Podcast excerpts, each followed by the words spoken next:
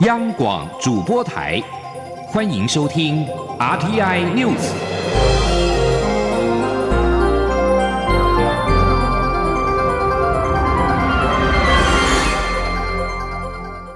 听众朋友您好，欢迎收听这节央广主播台提供给您的 RTI News，我是张顺祥。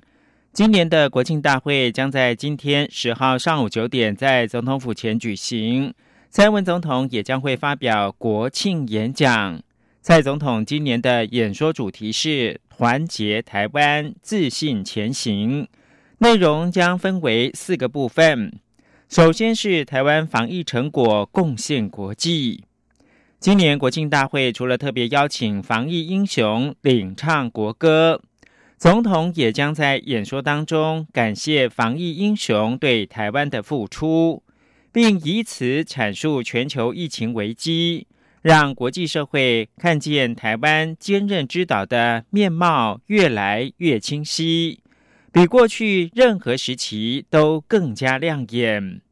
总统将指出，虽然今年辛苦险峻，但也因为无数的防疫英雄努力付出，全体国人的团结一致。证明国家在逆境生存的能力，也建立国民的自信，而国际社会对于台湾的支持，也给予我们更多自信前行的勇气。在总统在演说的第二部分，将会阐述新情势之下的新台湾经济战略，说明台湾虽是疫情下全球少数维持经济正成长的国家。但全球疫情仍然是严峻，台湾必须针对疫情之后的全球经济发展，在过去各项产业政策以及国际经贸合作的基础上面超前部署，打造国人期待的新台湾经济。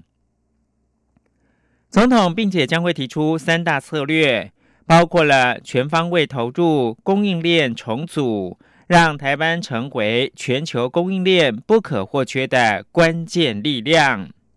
打造台湾成为国际资本、人才以及数位技术汇聚的重镇，全力落实经济社会的均衡发展，让台湾经济发展的成果让全体国人所共享。演说的第三部分，则是以坚实的国防维护国家安全。最后，总统则会说明，台湾将以积极作为参与区域合作，要将变局的试炼转化成为历史的机遇。此外，相较于往年动辄是数千人报道，侨务委员会表示，今年受到全球疫情影响。仅一千二百九十八名来自四十八个国家的侨民办理报到，参加双十国庆大典。国庆焰火将在今天晚上在台南市的安平区渔光岛登场。台南市长黄伟哲九号惊喜宣布，为提供更好的观赏效果，国庆焰火的释放发数将加码到。两万七千三百五十四发，较原先规划的一万六千八百八十二发大幅增加六成，相信紧凑度跟精彩度将会更加提升。力邀全民一起到台南看焰火、吃美食、逛市集，在台南度过开心的国庆假期。请央广记者刘玉秋采访报道。国庆焰火将于十号晚间在台南市安平区渔光岛引爆。台南市长黄伟哲九号出席夏营农情文化产业节时表示，为了提供更好的观赏效果，国庆焰火的释放发数将加码到两万七千三百五十四发，较原先规划的一万六千八百八十二发大幅增加了六成，超过一万发，共超过两万七千发的焰火在三十三分钟完成释放，保证精彩，物超所值，预估将会吸引超过二十五万人赏宴。今年总共啊，比去年增加了将近一万方，总共是两万七千三百五十四方。所以呢，我们可以看到许许多多好朋友们从南到北纷纷飘来台南来看国庆烟火，估计人潮将近二十五万以上。黄伟哲指出，台南市政府团队以办喜事的心情总动员迎接这一场盛会，虽然做了周全的准备，但还是一再确认各项工作是否完备。为了迎接国庆焰火，环保。治安以及导览志工就有七八百人，不论是环境或是治安，都会做最好的准备。他并力邀全国各地旅客一起到台南看焰火、吃美食、逛市集，在台南度过开心的国庆假期。台南市政府也表示，国庆焰火释放原先规划就已精彩可期，为了呈现更好的观赏效果，因此再加码到两万七千三百五十四发，增加的部分以低空焰火为主，为夜空。增加更绚烂的色彩，所有的焰火将在三十三分钟内释放完毕，紧凑度和丰富度大增，届时将带来更令人目不暇接的视觉震撼效果。张广电台记者刘秋采访报道。国庆焰火今天晚间将在台南引爆，预估将会涌进二十万人赏焰。十号晚间八点将执行散场的管制。游客可以事先透过二零二零国庆焰火的网站来查询。接着新闻焦点关注到是气候异常导致各地的水库蓄水量偏低。经济部长王美花九号表示，除了部分地区将实施减压供水之外，也会滚动式的检讨水情。尽管目前工业跟民生用水无余，但还是呼吁大家要节约用水。记者杨文军报道。经济部长王美花九号在桃园市长郑文灿陪同下视察石门水库。他指出，石门水库是一九六四年建造，是北台湾最重要的水库之一。但今年是第一次遇到风水期无台风，所以十四号起，桃园、新竹、苗栗及台中的供水区将减压供水。至于减压供水是否会影响到管线末端的用户，或是冲击产业用水，王美花指出，管线末端会与自来水公司合作，确保用水正常。目前还不到要限水的阶段，所以不会冲击民生或产业。他说：“哎，目前还没有限水，目前呃民生工业都没有问题哈。那到年底我们再滚动式来检讨，所以呃我们的水哈。”没有问题的时候呢，呃，大家生活得很好。但是老天爷气候变迁这个问题，我们一定要超前部署。那也希望大家一起来配合。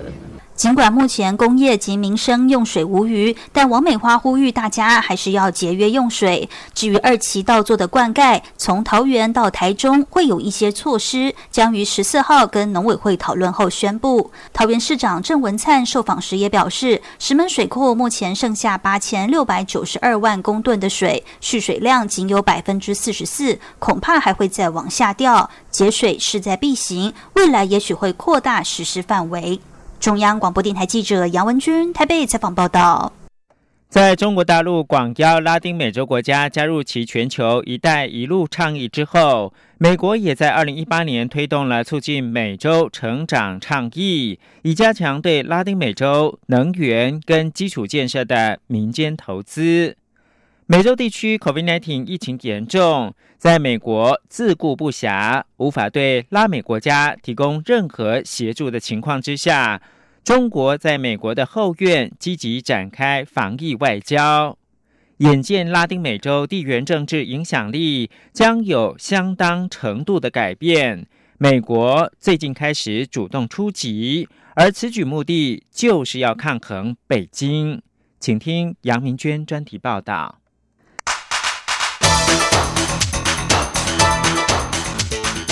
专题报道：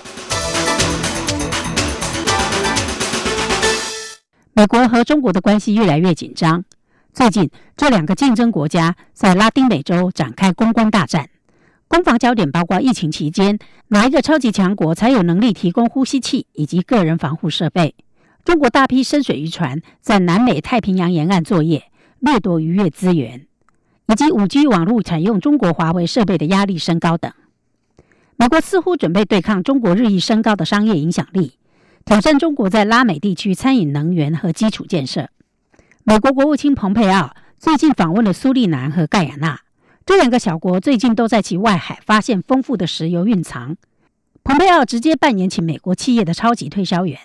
他说：“没有任何一个国营企业能够打败美国私人企业的产品品质和服务。我们看到中国共产党在一些国家投资，起初看起来似乎很棒，但当相关的政治代价变得清晰时，最终都会宣告失败。蓬佩奥是第一个访问这两个小国的美国国务卿，他利用这次机会，让这两国签署了促进美洲成长倡议。这个倡议的目的是强化在拉美和加勒比海地区的私人部门投资。拉美地区已经有十九个国家加入“一带一路”倡议，中国企业。大部分是国营企业，已经取得了矿产、能源以及交通建设重大计划。自二零零五年至今，中国企业已经在此地区投资超过一千两百三十亿美元。中国的银行则已经提供了一千三百七十亿美元贷款。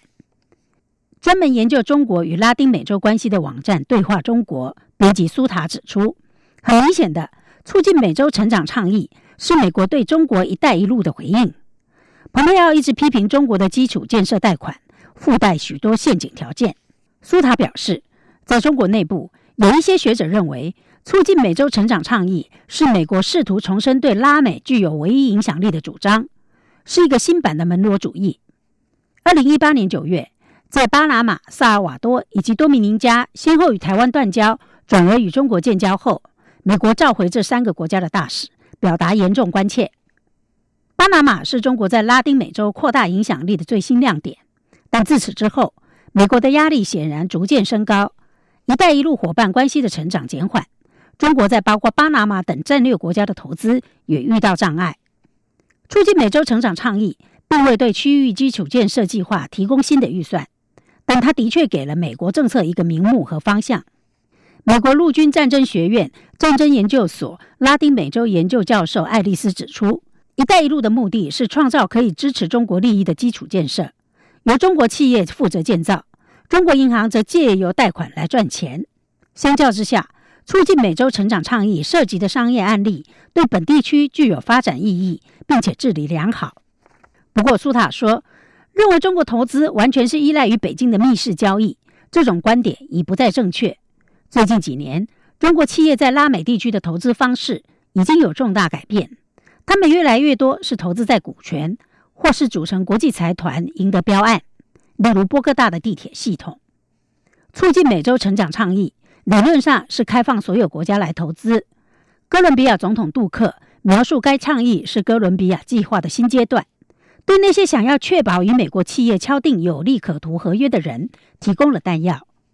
根据二零零零年至二零一六年哥伦比亚计划。美国协助各国解决两个游击队叛军以及贩毒问题，而在一百亿美元援助中，大部分流向了美国的军火商和保全公司。在奥巴马总统政府时代，拉丁美洲并未被列入美国外交政策的优先目标，但近年来，美国在此地区的外交努力开始复活。川普总统为了争取佛罗里达州的选票，对古巴、委内瑞拉等社会主义政府采取强硬立场。但必须防堵中国掠夺式贸易做法，却是美国共和党和民主党人少数看法一致的事情之一。美国新的策略摆明了目标就是与中国抗衡。对此，中国驻苏利南大使馆表示：“我们奉劝蓬佩奥先生尊重事实和真相，放弃傲慢与偏见，停止捏造和散布对中国的不实谣言。”苏塔则指出，地缘政治竞争对手寻求获得自然资源。基础建设和贸易路线上的影响力，但在此同时，拉丁美洲自身的利益却可能被忽视了。他指出，不论是一带一路或是促进美洲成长倡议，绝大部分都是投资在化石燃料基础建设，这使得拉丁美洲陷入高碳发展的道路。苏塔说，在 COVID-19 疫情后，这个区域的重建急需要外来投资，但如果要产生永续长期的利益，则必须朝低碳、气候复原的方向来发展。以上专题由杨明娟编辑播报，谢谢收听。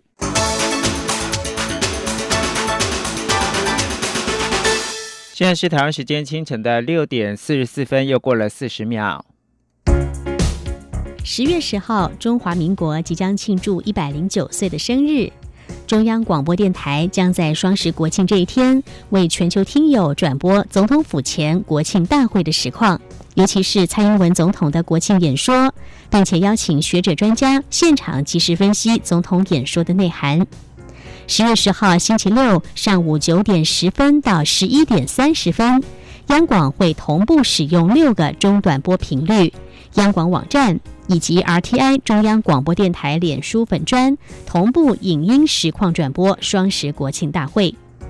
华语广播请使用中波一五五七千赫，短波九七四五千赫、九七七零千赫、一二零二五千赫、一五四六五千赫以及一五五三零千赫收听。影音直播请锁定央广网站。Triple w 点 r t i 点 o r g 点 t w 与脸书粉专 r t i 中央广播电台收看。另外，双十国庆当天，欢迎听众朋友们加入微信账号 Good Morning 底线 Taiwan 参与节目，就有机会获得精美台湾邮册好礼。十月十号上午九点十分，央广与您一起庆祝中华民国生日，看见台湾的民主与自信。我是张顺祥，继续提供新闻。日本京都府立医科大学研究团队表示，COVID-19 病毒在人体皮肤表面上存活的时间可以达九个小时，大约是流行性感冒病毒存活时间一点八个小时的五倍。可能是这个因素会造成传染的风险比较大。研究团队表示，如果适度使用酒精消毒，可以消灭病毒的传染力。也就是说呢，勤洗手是有效防疫。新型冠状病毒传染途径主要是借由染疫者打喷嚏等飞沫传染。此外，像是用手去接触到附着病毒的接触感染，也会使得疫情扩大。之前美国的研究结果显示，COVID-19 塑胶材质上存活时间最多可以达七十二小时，但对于新型冠状病毒在人体皮肤上的研究，因为接受实验者会有感染风险，所以这方面的研究进度比较缓慢。之前不清楚在人体皮肤上可以存活多久。日本的研究团队是从法医解剖的遗体采集皮肤。比较新型冠状病毒跟流行性感冒 A 型病毒在皮肤上的存活时间，结果得知，在人体皮肤上，流感病毒大概一点八个小时会失去传染力，而 COVID-19 则大概是九个小时。研究显示，用市售浓度百分之八十的酒精进行消毒，大概十五秒，皮肤上的新型冠状病毒可以完全的失去传染力。呼吁民众，如果用酒精消毒来擦拭手部的话，最好至少要持续十五秒钟。中央流行疫情指挥中心公布，台湾九号新增三例的境外移入 COVID-19 病例，其中两例是从菲律宾入境，在机上有全程戴口罩以及面罩，所以不用框列接触者。另外一例则是乌克兰移入的首例。台湾已经连续五天有境外移入病例，本周已经增加十例，而全台累计是五百二十七例。陈国维的报道。台湾再增加三起境外移入病例，中央流行疫情指挥中心发言人庄仁祥表示，列为案五二五的菲律宾籍二十多岁男性，因工作关系，在九月二十四号从菲律宾首次搭机来台，入境时没有症状，十月七号集中检疫期满前进行裁剪后确诊。另一名同样来自菲律宾的三十多岁女性为案五二六，也是在九月二十四号入境时无症状，十月七号集中检疫期满前才。检为弱阳性，八号再次裁检确诊。这两个案入境时也都在机上全程戴口罩，检疫期间也没有跟其他人接触，所以没有跨越接触者。庄仁祥指出，指挥中心从九月二十四号起调整菲律宾登机旅客的入境检疫措施，针对无症状的旅客不在于机场裁检，而改在集中检疫场所检疫期满前进行裁检。这两起病例是在措施调整后首度出现的确诊案例。至于案五二七，是一名乌克兰籍三十多岁男性，因工作在九月二十二号自乌克兰入境，于十月七号居家检疫期满后，由公司安排自费裁检。结果确诊，庄仁祥说，卫生单位目前掌握九名个案接触者，当中七人为公司接触者，列为居家隔离对象；另两人为专车司机，因在接送时全程戴口罩，所以列为自主健康管理。另外，对于中国宣布加入 COVID-19 疫苗全球取得机制，是否会影响台湾的权益？庄仁祥表示，台湾方面已支付定金，目前都依既定时程进行相关程序，没有遇到任何阻碍。中央广播电台记者陈国伟台北采访报道：为让民众能够安心的参与艺文活动，也维持艺文国际文化交流不中断，文化部跟中央流行疫情指挥中心严格把关专案审查。目前一共是六案申请，马友友等两案核准，维也纳爱乐遭到驳回。文化部表示，六案包括了钢琴家特里弗诺夫音乐会。大提琴家马友友音乐会、维也纳爱乐管弦乐团音乐会、波切利演唱会，以及已经撤案的中华民国画廊协会与魏武营国家艺术文化中心的申请案。其中，维也纳爱乐管弦乐团音乐会的申请案，指挥中心已经在九月二十二号退件。文化部参采指挥中心意见，考量这个团体人数比较多。国内移动路径难以追踪跟监管，相关的防疫机制未臻完备，予以驳回。波切利演唱会则是因为行程还没有定案，将先行退回申请。目前通过的包括了钢琴家特里弗诺夫音乐会，仅涉及到艺术家一人来台湾。马友友音乐会申请来台湾的韩韩音乐家马友友以及四名巡演工作人员，音乐家凯瑟琳史托特等一共六个人。该二案皆已送到完整的在台行程、完善的防疫计划书，经过文化部的初审之后，提送指挥中心进行专案审查之后，获得了核准。台北股市进入到国庆连假休市，美股四大指数八号持续上涨收红。由于下个星期各上市柜企业将陆续公布营收，近期盘面都围绕在业绩股表现。市场认为，由于科技电子股经过近两个半月整理，九月已见落底，十月初以来出现反弹。如果美国科技跟半导体股有机会继续走强。台湾科技类股将会有持续表现的机会，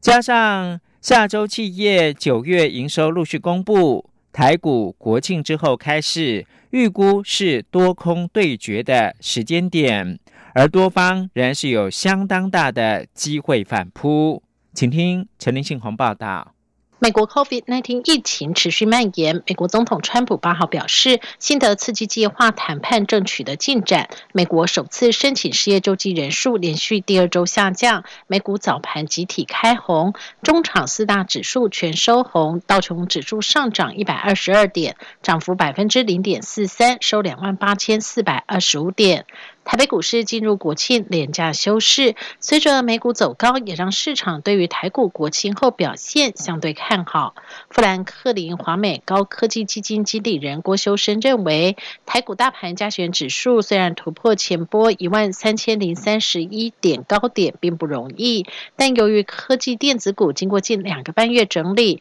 如果美国科技与半导体股有机会继续走强，则台湾科技类股将有持续表现。机会。国庆年假过后，下周各企业将陆续公布营收。台股近期表现也都由半导体带动。由于半导体股占台股权重大，对于台股指数也具拉升作用。市场认为台股国庆后开市，预估是多空对决时间点，而多方仍有相当大的机会反扑。分析师许博杰说。从整个近期来说的话，整个盘面都还是围绕在整个业绩股的表现哦。毕竟在这个下礼拜一放假回来过后，所有这个公司都要公布完整的这个九月的营收。那另外哦，第三季的季报也陆续随之要展开，甚至包含像从大力光开始的法说哦，台股也要所谓进入超级的这个法说跟财报的这个部分。所以在整个哦这个业绩股如果能够有所表现之下，我想对台股来讲哦，反正国庆过后哦是多。对决的这个时间点，那多方哦还是有机会来做反扑的。另外，富兰克林华美第一副基金经理人周淑璇认为，观察十月初台股加权指数虽有反弹迹象，但成交量仍显不足。如果无法带量上攻，则研判美国总统大选前仍不脱震荡整理格局。中央广播电台记者陈林信鸿报道。教育部二零二零公费留学考试将在明天十一号举行笔试。今年一共有五百五十四人报考，相较去年的五百九十三人，比率下降百分之七。但报名到西南向国家留学人数不减反增，成长了百分之五。减少幅度最大的是原住民公费留学。去年是有四十八个人报考，今年只有十二人，足足少了三十六人，降幅达到百分之七十五。记者陈国维的采访报道。今年公费留学考试将于十月十一号在国立台湾大学举行笔试，共有五百五十四人报考。教育部预计录取一百三十一人，包括一般公费留学一百零一名、力学优秀五名、原住民十名、身心障碍五名，以及赴西南向国家十名。教育部国际及两岸教育司科长曾素贞表示，今年报考赴西南向国家公费留学的人数刚好都是二十人。今年报名情况不但未受疫情影响而减少。还多了一人，相当于成长百分之五。符合资格有二十一个人，所以呃，在整体的报名人数下降七 percent 的情况下，算是新南向是有成长。曾素珍指出，今年总报名人数比去年少了三十九人，关键在于报考原住民公费留学者，今年起需通过族语考试中级认证。从那个原住民族语言发展法，呃。公布以后两年呢，呃，国家考试的一些原民生的那个必须要通过足语考试。那原民会呢有提供给我们足语考试呢要拿到中级，所以呢今年是第一次。哎，那往年都有四十几、五十个人报考成功哦，今年只有十二个。教育部提醒，笔试市场在台大普通教学馆，市场分配人数表可以上教育部全球资讯网查询。当天配合防疫不开放陪考，考生需佩戴口罩，缴交健康关怀问卷。如果不慎遗失准考证，可以自行上网补印。中央广播电台记者陈国伟台北采访报道。空军司令部表示，共军一架运八机、一架运九机，九号侵犯台湾的。西南防空识别区，并且接近到东沙岛，空军除了派遣空中的巡逻兵力应对之外，也实施广播驱离、防空飞弹追踪监控。日本防卫省九号公布数据，为了因应可能侵入领空的飞机，航空自卫队战机自今年四月到九月，紧急升空拦截三百七十一次。其中最多是应付中国军机，一共有两百三十四次，占全部的百分之六十三。日本时事通讯社报道，战斗机紧急升空拦截次数跟去年同期相较，今年减少九十九次。防卫省表示，今年到目前，因应中国军机次数是两百三十四次，约占总体紧急升空次数的百分之六十三，但也比去年同期少了九十八次。因应俄罗斯军机有一百三十四次，约占百分之三十六，只比去年少了一次。共同社报道，中国军机多在东海方面活动。俄罗斯军机则大部分都是在日本海跟北海道周边出没，但全都没有侵入到领空的案例。以上新闻由张顺祥编辑播报。